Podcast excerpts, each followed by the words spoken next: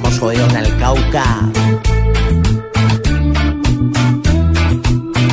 Disturbios se vuelven a ver estos días y bastante algarabía. Hay que proceder y desbloquear las vías para así verlas vacías. Ya es justo buscar alguna salida que nos alivie esa herida. Si toca que tomen varias medidas para no perder más vidas.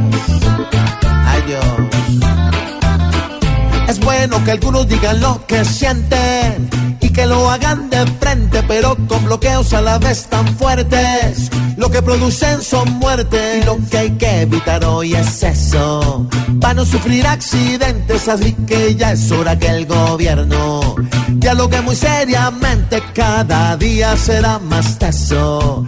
Si no ponen freno a esto hoy, no dialogan con ellos. La cosa estará mucho peor, hay que frenar ese infierno y encontrar pronto la solución si no se ponen de acuerdo.